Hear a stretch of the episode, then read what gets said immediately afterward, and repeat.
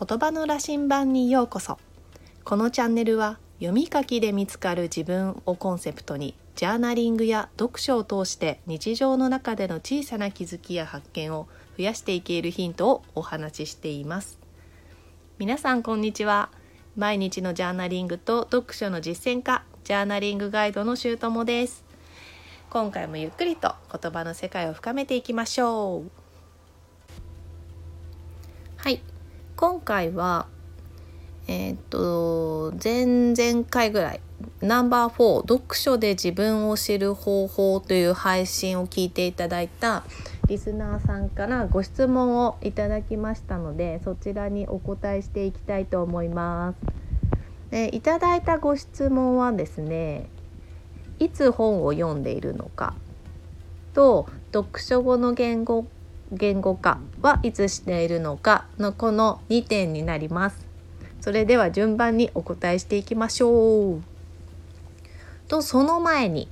えっと、私について少しお伝えしておきますと私には小学生2人幼稚園児1人の3人の子供がいます。で完全在宅で週20時間まあ、つまり月でいうと80時間ほど仕事をしています。土日と平日の夕方は子どもたちの習い事の送り迎えに時間を取られてしまうので基本的には平日の午前中から幼稚園のバスが帰ってくる2時半ぐらいまでの時間が仕事に集中できる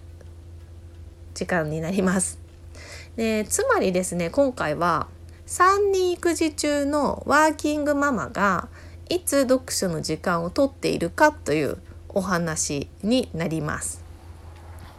はい、じゃあまず1問目。いつ本を読んでいますかということなんですが、と私ですね、週1回オンライン読書会っていうのに参加してまして、ここで30分ぐらい読書の時間をとってきました。なんですけどちょっとこれだけじゃね読書量足りないなと思って、えっと、モーニングルーティンに15分から30分朝読書の時間を加えるようになりましてで私のモーニングルーティンってあの起きた後まずトイレ掃除をして10分ぐらいのヨガをするんですけどその後に読書の時間をとっています。であとは隙間時間ですね。外出する際に本を持って行って読めるタイミングがあれば読んでます。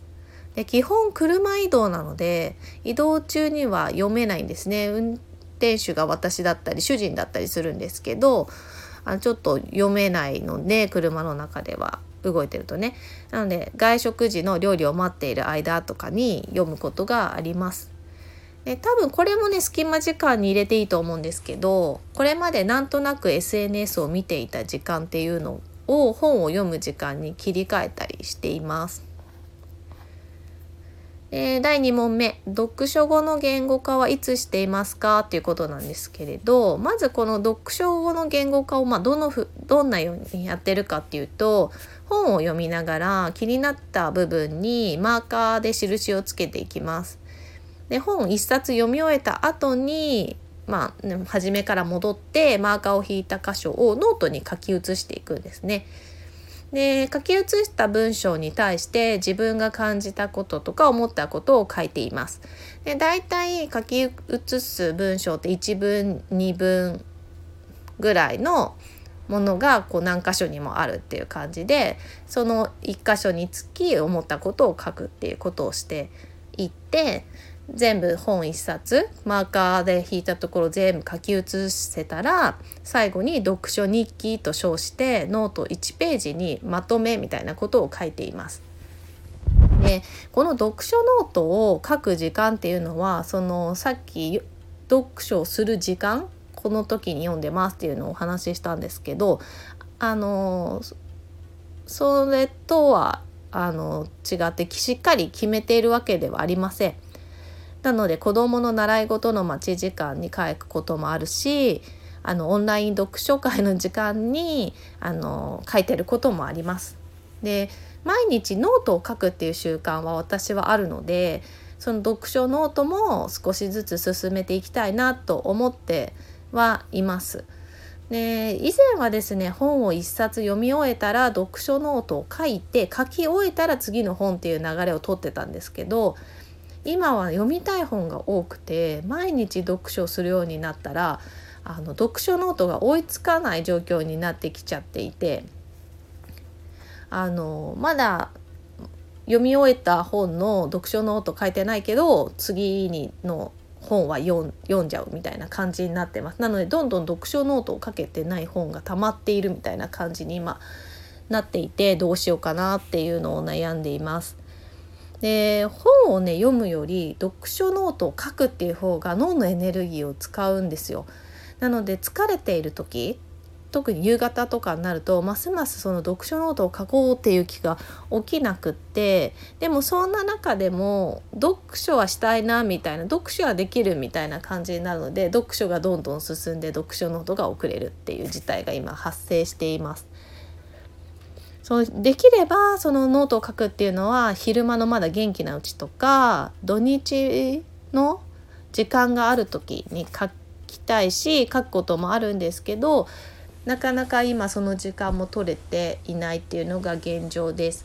なので解決策としてはその本を一冊読み終えたらまた最初から戻って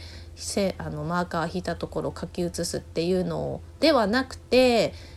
その読みながら書きながらっていうのをしていくといいのかなって思ったりしています。なのでまあ朝読書したら昼間にちょこちょこっと読んだ部分だけの読書ノートは書いてしまうとかそういうことをしないとなんかどんどんどんどん読書のペースと読書ノートのペースがずれてきてしまってどんどんノートを書くべきものというか書かないとって思っているような状態が続いてしまうので、まあ、そうなると読書ノートが書けなくなっちゃうなっていうのがちょっと心配としてあるのでちょっと今やり方を変えようかなって思っているところです。はい、それでは今回はここまでになります。このチャンネルでは言葉の力ジャーナリングの奥深さをリスナーの皆様と探っていく時間にしたいと思っています。配信のご感想やご質問、気づきなどはコメントやレターでいただけると嬉しいです。また次回、新しい話題や気づきの配信でお会いしましょう。皆さんの日常が言葉の力でさらに豊かになりますように。